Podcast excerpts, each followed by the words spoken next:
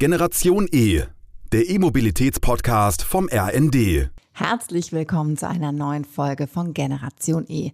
Wie immer geht es um die Elektromobilität und ich freue mich sehr über meinen heutigen Gast, denn ein freies Zeitfenster mit ihr zu bekommen ist gar nicht so leicht, da sie einer der gefragtesten Expertinnen im Bereich der Automobilwirtschaft ist. Herzlich willkommen, Hildegard Müller, Präsidentin des Verbandes der Automobilindustrie VDA. Ähm, Frau Müller, es ist ja ganz aktuell über den Ticker gegangen, dass die Zulassungszahlen von E-Autos einen wirklich äh, sehr erstaunlichen neuen Rekord erzielt haben. Freut Sie das? Ja, auf jeden Fall. Ähm, wir bekommen ja manchmal so den Vorwurf, es würde sich so zäh entwickeln mit der Autoindustrie und dem Elektrobereich. Wir haben im November über 34 Prozent Neuzulassen elektrisch gehabt. Das ist wirklich eine sehr gute Nachricht auf dem Weg zur Elektromobilität. Der Koalitionsvertrag sieht jetzt ja auch ganz engagierte Pläne äh, vor. Insofern sind wir natürlich froh, dass der Kunde dieses Auto jetzt auch immer stärker annimmt. Mhm. Was glauben Sie denn, woran liegt das, dass jetzt die E-Autos doch immer stärker in den Fokus rücken? Na, zum einen natürlich mit dem überbordenden äh, und überleitenden Idee, den Klimaschutz auch im Bereich Verkehr äh, herbeizuführen. Zum zweiten aber auch jetzt insgesamt eine Entwicklung, in der die Rahmenbedingungen äh, ineinander greifen, Klammer auf, aber auch noch stärker ineinander greifen müssen. Es gab jetzt große politische Unterstützung auch über Umweltprämien und anderes, das Elektroauto zu fördern. Das heißt, wir haben viele, die sagen, auch lass es uns, lass es uns eingehen. Und das Zweite ist, dass ähm, ähm, wir natürlich jetzt ähm, sehen, man wird neugierig. Wir haben ja auf der IAA Mobility in München in diesem Jahr einen ähm, Schwerpunkt auch auf Elektromobilität und anderes gelegt. Viele Besucher sind gekommen, einfach neugierig, sie möchten lernen, wie funktioniert das. Immer die Frage, kann ich äh, zu jeder Zeit an jedem Ort da auch irgendwie mit weiterkommen? Und da ist jetzt natürlich der Punkt, wo wir mit zunehmender Marktdurchdringung in der Infrastruktur aber auch wirklich noch äh, mehr Gas geben müssen. Mhm. Auf die Infrastruktur kommen wir gleich ganz sicher noch zu sprechen. Das ist ja ein ganz wichtiger Punkt. Ich habe mal eine Frage. Wir haben jetzt ja eine neue Regierung in den Startlöchern. Was ist denn Ihre Hoffnung vom Verkehrsministerium und vielleicht auch vom Wirtschaftsministerium? Ja, erst einmal, dass die beiden eng zusammenarbeiten, denn ähm, äh, wir sehen die Verschränkung der, der Themen, die jetzt ansteht. Und das ist so mein Wunsch. Ich glaube, das Ob des Klimaschutzes, das ist ja völlig unumstritten. Wir alle wollen Klimaneutralität und auch wir in der Autoindustrie wollen unseren Beitrag dazu leisten. Deshalb investieren wir bis 2025 über 150 Milliarden Euro jetzt in neue Antriebe, Digitalisierung äh, und viele andere Themen mehr, um diese äh, Verkehrswende auch von unserer Sicht heraus auch zu gestalten. Es liegt aber nicht nur in unseren Händen, sondern wir müssen zum Beispiel sehen, wo kommt der ausreichende Ökostrom her, den wir jetzt für den Umbau der Wirtschaft insgesamt der Gesellschaft brauchen. Äh, gibt es ausreichende Stromnetze dafür? Äh, werden wir eine Ladesäuleninfrastruktur haben, die dem Kunden am Ende des Tages vielleicht nicht nur in großen Städten die Sicherheit gibt, dass er laden kann, sondern auch wirklich eine Flächenabdeckung in Deutschland herbeibringt. Und das Gleiche gilt natürlich auch für Europa, wenn ich das sagen darf. Mhm, das stimmt. Ähm, das, äh, Ihr Verband, der VDA, der hat ja ein E-Ladenetz-Ranking gerade wieder veröffentlicht. Das machen Sie regelmäßig und da sieht man, es geht voran, aber das Tempo, das stimmt ja noch nicht ganz. Was machen denn einige Städte richtig, ähm, die eine gute Ladeinfrastruktur für E-Autos haben? Und was können andere Kommunen und Regionen lernen? Mhm. Ja, es geht noch nicht so richtig voran, ist noch ein etwas, äh, ja, doch schöner Ausdruck für die Situation. Es geht voran, das ist gut, die Aufgabe ist begriffen.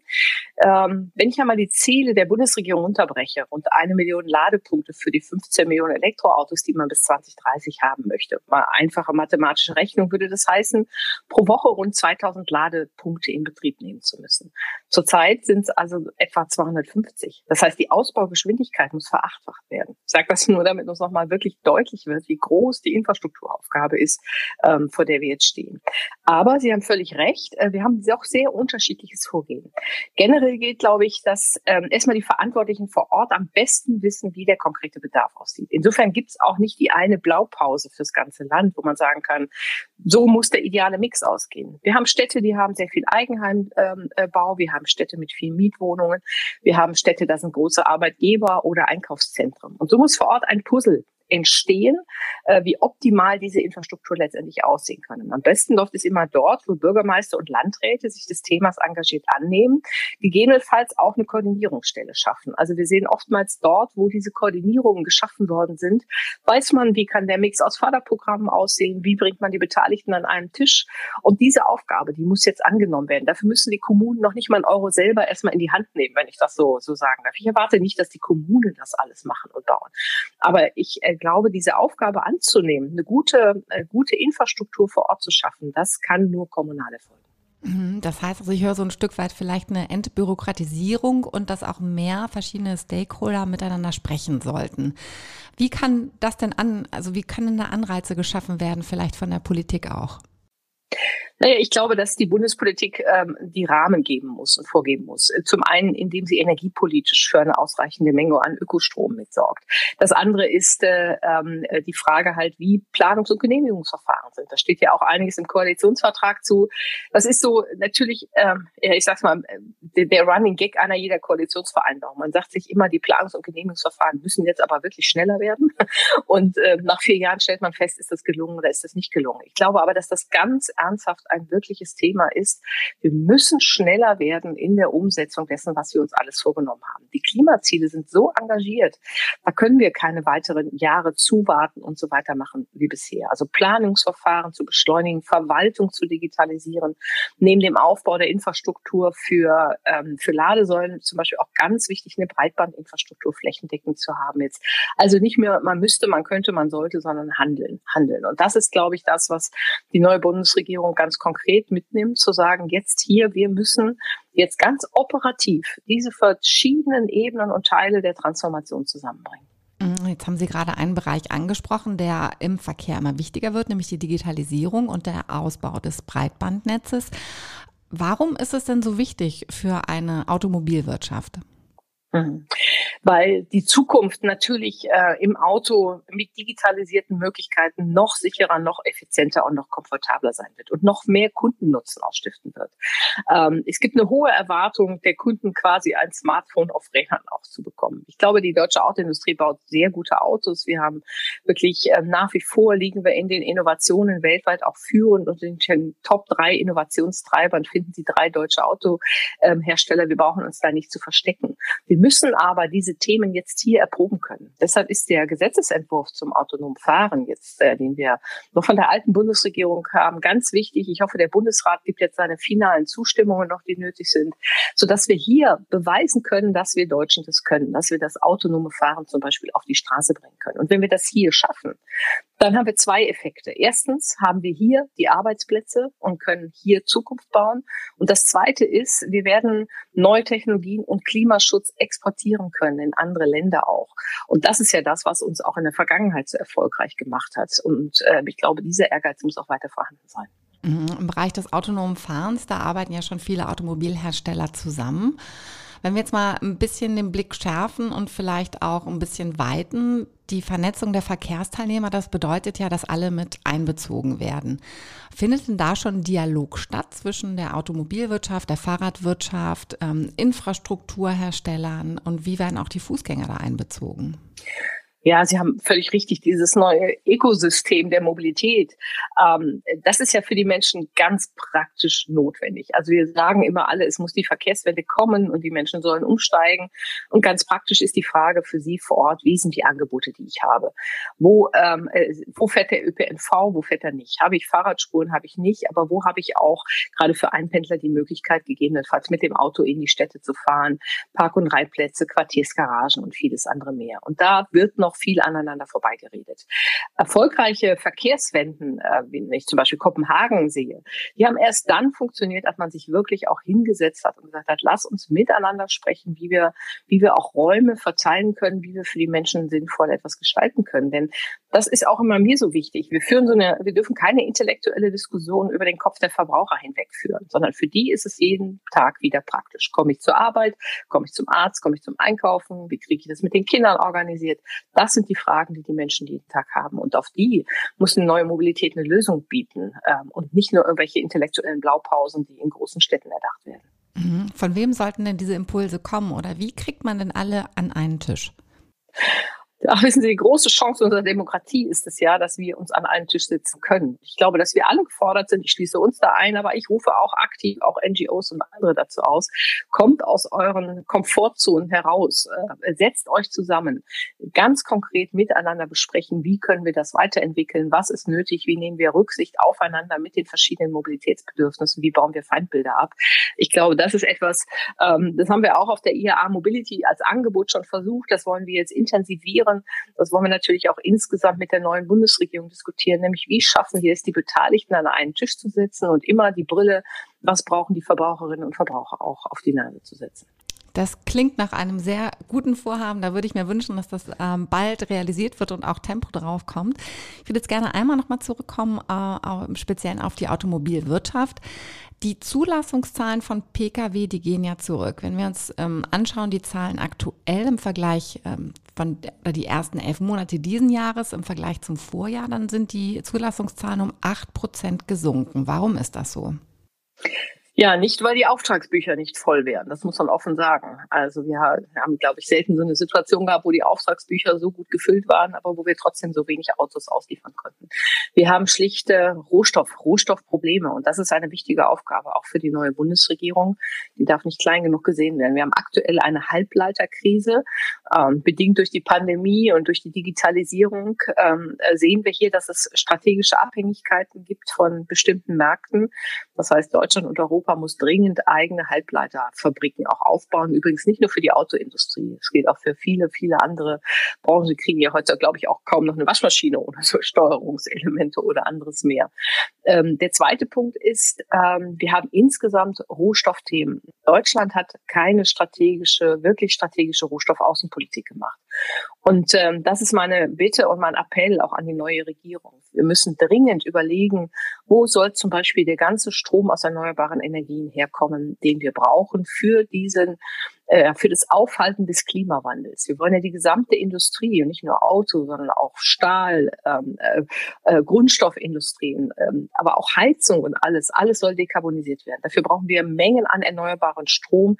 Wir haben noch nicht mal eine ehrliche Kalkulation bisher. Wir müssen uns da neu ehrlich machen. Das Zweite ist, es ist richtig, dass die Bundesregierung den neuen Schwerpunkt auch setzt und sagt, wir wollen das in Deutschland auch produzieren. Das ist gut so. Aber ich glaube nicht, dass das ausreichen wird. Das heißt, wir brauchen Rohstoffpartnerschaften mit anderen Ländern. Und in einer Zeit, in der wir sehen, dass Protektionismus eher zurückkommt, als ähm, äh, dass er verschwindet, ist es ganz wichtig, dass die deutsche Außenpolitik diese engagierte Rohstoffaußenpolitik im Interesse Deutschlands betreibt. Und auch Europa muss das viel konkreter tun. Also das sieht dann ganz konkret so aus, um es runterzubrechen, Handelsabkommen mit Ländern zu schaffen, zum Beispiel über Flächen, auf denen erneuerbare Energie erzeugt werden kann. Da stehen zurzeit viele Länder bereit. Sie wollen das abschließen. Äh, wir tun uns aber als Deutsche, als Europäer da extrem schwer, weil wir Handelsabkommen immer perfekt machen möchten. Und währenddessen werden gerade Weltmärkte verteilt. Und äh, wenn wir diese Weltmärkte uns jetzt nicht erschließen, wird die nächste Abhängigkeit vor der Tür stehen. Mhm. Ja, vor allem, ich denke, solche Handelsabkommen, das geht ja auch nicht von jetzt auf gleich. Was glauben Sie denn, welchem, von welchem Zeithorizont sprechen wir denn? Wie viel Zeit haben wir denn noch? Weil ich habe ein bisschen das Gefühl, dass die Automobilindustrie auch sehr lange am Verbrenner festgehalten hat. Wir jetzt so ein ganz klein bisschen hinterhergehend haben bei der E-Mobilität. Und jetzt habe ich das Gefühl, könnten wir schon diesen Zug auch wieder ein bisschen verpassen. Also ähm, erst einmal will ich wirklich sagen, dass äh, wir überhaupt nicht hängen. Wir sind Europameister äh, sozusagen in der Elektromobilität. Die Zahlen, die wir jetzt äh, eben auch am Anfang des Podcasts diskutiert haben, äh, die zeigen das. Ähm, es ist aber immer das Zusammentreffen auch aus Kundenwunsch, aus Infrastruktur, aus Rahmenbedingungen und das Angebot, was war. Und das war bisher nicht ausreichend. Die deutsche Autoindustrie hatte mehrfach ja den Versuch gemacht, auch Elektromobilität in den Markt zu bringen. Jetzt ist die Zeit da, jetzt wollen wir sie gestalten. Sie haben gesagt, ähm, das ist immer kompliziert mit den Handelsabkommen.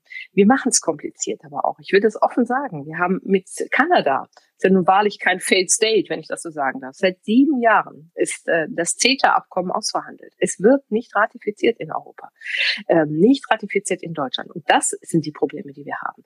Wir versuchen, äh, wir machen es extrem schwierig, diese Handelsabkommen zu haben. Und wir haben keine Zeit. Wenn wir bis 2030 15 Millionen Elektro-PKWs auf der Straße haben wollen, dann heißt das rechnerisch mal ne, ab dem nächsten zwei, ab dem nächsten Jahr jedes zweite Auto elektrisch auf die Straße zu bringen. Da ist ist keine Zeit noch abzuwarten, zu zögern und zu verhandeln. Da muss jetzt die Infrastruktur her, da muss jetzt die erneuerbare Energie gesichert werden und da müssen jetzt die Rohstoffe für auch auf dem Weltmarkt gesichert werden und wir müssen überlegen, wo setzen wir weiter auf gemeinschaftliche Produktion. Ich bin übrigens nach wie vor ein großer Fan von Freihandelsabkommen, von internationaler Wertschöpfung. Aber wo brauchen wir auch europäische Resilienz, das heißt Unabhängigkeit, um, ähm, wie gesagt, unseren Erfolg nicht von dem strategischen Verhalten anderer Länder abhängig zu machen. Und das ist ähm, jeder Tag, den wir früher beginnen, das konsequent umzusetzen, ist äh, ein guter Tag für die deutsche Industrie, damit für die Arbeitsplätze und damit aber auch für den Klimaschutz. Denn wenn wir beweisen, dass wir Klimaschutz können und gleichzeitig Wachstum und Wohlstand, dann wird sich das weltweit auch durchsetzen können. Wenn wir unsere Wettbewerbsfähigkeit verlieren, dann wird auch der Klimaschutz darunter leiden. Ja, das ist das Idealbild, dass sozusagen sehr, sehr viele Potenziale im Klimaschutz stecken. Das, ähm, das Gefühl, dass wir gar nicht äh, etwas ähm, einsparen müssen oder unseren Wohlstand aufgeben müssen. Ich habe jetzt mal eine Frage. Der Fokus ist ja ganz stark ähm, auch aktuell auf der Elektromobilität was den Antrieb angeht, ist denn die E-Mobilität überhaupt der Retter? Ist das die Lösung für alle unsere Probleme? Ja, lassen Sie mich nur einen Punkt sagen. Ich bin schon für eine neue Ehrlichkeit. Dieser ähm, Schritt in Richtung Klimaschutz ist un, ja, unabdingbar, alternativlos, ne, sagt man immer so gerne. Er sollte, wir sollten aber nicht so tun, als ob das nicht mit Veränderungen, auch nicht mit finanziellen Veränderungen verbunden wäre. Äh, langfristig ist das alles richtig, das ist völlig klar, aber die Transformationsphase wird teuer und deshalb müssen wir auch bei dem, was wir tun, auf die soziale Balance achten, damit die Menschen auch mitmachen können. Was sagen wir einem Durchschnittsverdiener in einer Großstadt, der Probleme hat, die Miete zu zahlen, der was für die Altersvorsorge tun muss, der mehr fürs Heizen zahlen muss und dem wir gleichzeitig noch sagen, Mobilität und alles andere wird jetzt auch noch teurer für den Klima Klimaschutz. So, es ist, wir müssen es tun, aber gleichzeitig müssen wir diesen sozialen Ausgleich auch mitdenken. Aber zurück zu Ihrer Frage. Ähm, ähm, Im Bereich der PKWs ist, das, ist der Hochlauf in Deutschland und Europa klar in Richtung Elektromobilität. Wir bauen die Werke entsprechend um. Wir möchten ähm, äh, je schneller, sage ich mal, desto besser in diese Elektromobilität hineingehen jetzt auch, wenn das heißt, dass wir uns äh, sehr intensiv über Arbeitsplätze in der Automobilindustrie Gedanken machen müssen. Über die Hälfte der Arbeitsplätze, über 400.000 Arbeitsplätze in der Autoindustrie hängen am Verbrennungsmotor. Hier müssen wir neue Perspektiven schaffen und äh, über Qualifikation äh, Perspektiven für die Menschen dort schaffen. Im Schwerlastverkehr ist es sicherlich so, dass auch ähm, äh, durchaus Wasserstoff eine Option ist. Da haben wir auch wettbewerblich verschiedene Modelle bei den Herstellern in der Erprobung. Das ist auch gut so, weil wir, ich sag mal, diesen Wettbewerb auch brauchen. Und als letzte will ich sagen, wir sperren uns in Deutschland und auch in Europa extrem gegen synthetische Kraftstoffe.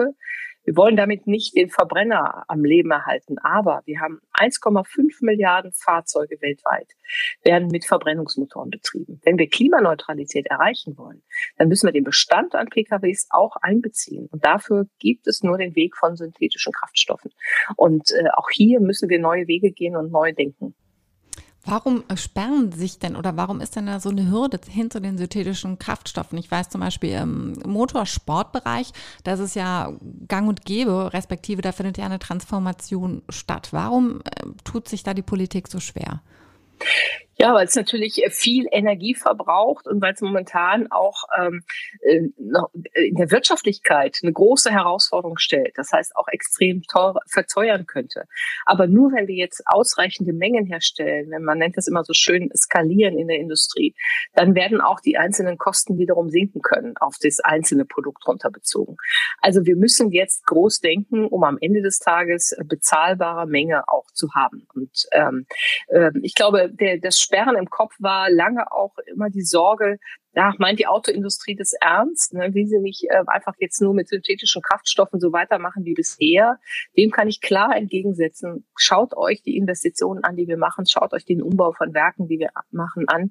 Wir wollen bei den Neufahrzeugen hin in, den, in, das Richtung, in die Richtung Elektromobilität. Aber der Bestand an Fahrzeugen, den dürfen wir nicht vernachlässigen, wenn wir insgesamt den Verkehr klimaneutral machen möchten. Mhm. Nochmal eine Frage, wenn Sie jetzt in die Zukunft schauen, was glauben Sie, wie wird unsere Mobilität so in ein bis zwei Dekaden ausschauen? Ach, ich glaube, sie wird sich wahnsinnig verändern. Ich bin ein, nicht nur ein großer Fan des autonomen Fahrens, sondern ich glaube, dass da große Potenziale liegen, den, den Verkehr insgesamt noch mal sicherer, effizienter, komfortabler zu machen und dem Nutzer auch ganz neue Möglichkeiten zu bieten. Ähm, das äh, äh, wird dazu führen, dass vielleicht auch Nahverkehre viel effizienter sind. Dort, wo heute große Gelenkbusse in ländlichen Räumen nicht fahren können, können in Zukunft vielleicht Shuttles äh, die Versorgung von ländlicher Bevölkerung ähm, aufrechterhalten. Das heißt, ich komme damit zum Arzt, ich komme damit zum Einkaufen und so weiter. Zweitens, ähm, in einer digitalen Verkehrssteuerung liegen natürlich auch große Chancen, Probleme gerade in großen Städten zu machen. Parkraumbewirtschaftung ähm, besser zu machen, den Parksuchverkehr äh, zu reduzieren, intelligentere Flächenaufteilung. Also wenn wir die Chancen der Digitalisierung sehen und begreifen und das verbinden mit dem Thema klimaneutraler Antrieb, dann glaube ich, wird die Mobilität für uns alle noch ganz spannende äh, Dinge bereithalten. Und sie wird viel vernetzter werden oder auch werden müssen. Das heißt, ich meine, wenn ich mein eigenes Mobilitätsverhalten äh, sehe, von zu Fuß, mit dem Fahrrad, mit dem öffentlichen Nahverkehr, aber natürlich auch mit dem Auto, mit, mit der Bahn, je nachdem, was ist eigentlich das beste Angebot für mein Mobilitätsbedürfnis gerade? Kein ideologisches, sondern wo kann ich meinen Bedarf am besten mit abspielen? Diese Vernetzung jetzt, äh, engagiert miteinander zu denken, das ist, glaube ich, eine Aufgabe auch unserer Generation. Was muss denn passieren, dass mal alle Mobilitätsbranchen gemeinsam miteinander am Tisch sitzen und über die Mobilität der Zukunft sprechen? Also zum einen ist natürlich auch Wettbewerb. Das ist auch klar, das muss auch sein, das bringt ein System auch weiter. Wir alle sehen aber, dass das ähm, wir nur jetzt, glaube ich, an einem Punkt sind, wo wir im Miteinander in, ähm, wirklich eben in einem positiven Diskurs auch weiterkommen. Positive Streitgespräche. Ich meine, wir leben in einer Demokratie, in der man sowas Gott sei Dank aushändeln kann, in dem man sich an einen Tisch setzt. Dafür müssen, ich habe das eben schon mal gesagt, aber alle ihre ideologischen Gräben äh, äh, verlassen. Wenn ich jetzt höre, man müsse die Stadt dem Auto ähm, entreißen oder ähm, äh, wir dürfen jetzt auch nicht überschlagen von ähm, äh, in, in den Verkehrsbemühungen, sondern wir müssen Möglichkeiten finden, dass die Menschen ihre Bedarfe mit dem jeweiligen Verkehrsträger verbinden können. Und dafür erwarte ich vom Fahrradverband bis zu uns sozusagen, dass sich alle an einen Tisch setzen. Und ich rufe auch die NGOs da ähm, dafür auf, die ja nicht alleine diejenigen sind, die die Zivilgesellschaft vertreten. Mhm. Dann eine letzte Frage noch zum Schluss. Wenn Sie jetzt der Politik was mit auf den Weg geben würden, was würden Sie sich am allermeisten wünschen? Werdet konkret, keine weiteren Ziele, sondern beteiligt euch äh, mit den konkreten Rahmenbedingungen, die ihr schaffen könnt, äh, an diesem Umbau. Und das heißt insbesondere Schaffung von Infrastruktur, Breitband, ähm, äh, Ladeinfrastruktur, Straßen, äh, ähm, aber auch Möglichkeiten, ähm, neue Verkehrsträger miteinander zu verbinden. Also dieses kommen wir runter von dem Beschreiben von Zielen und gehen wir, steigen wir ein in die konkreten Schritte der Transformation. In Unternehmen sagt man immer, wir brauchen jetzt ein gutes Projektmanagement, wir brauchen Ehrlichkeit, wir machen jedes Jahr eine Analyse, wie weit stehen wir, wo müssen wir vielleicht nachsteuern, was kann wer der Beteiligten, sowohl die Wirtschaft, aber als auch der, die Politik äh, tun, um das System besser zu machen. Also äh, Ärmel hochkrempeln, würde ich sagen, und äh, ran an die konkreten Themen. Das war ein großartiger Appell, den möchte ich so unterschreiben. Frau Müller, vielen, vielen Dank, dass Sie sich heute die Zeit genommen haben und uns wirklich äh, spannende Einblicke gegeben haben. Und ich drücke uns allen ganz, ganz doll die Daumen, dass was Sie jetzt zum Schluss zusammengefasst haben, auch ganz bald Realität ist. Herzlichen Dank für die Möglichkeit. Das war Generation E, der Podcast rund um E-Mobilität. Und wenn Ihnen unsere heutige Folge gefallen hat, dann freue ich mich, wenn Sie uns abonnieren und keine Folge mehr verpassen. Das war Generation E der E-Mobilitäts-Podcast vom RND.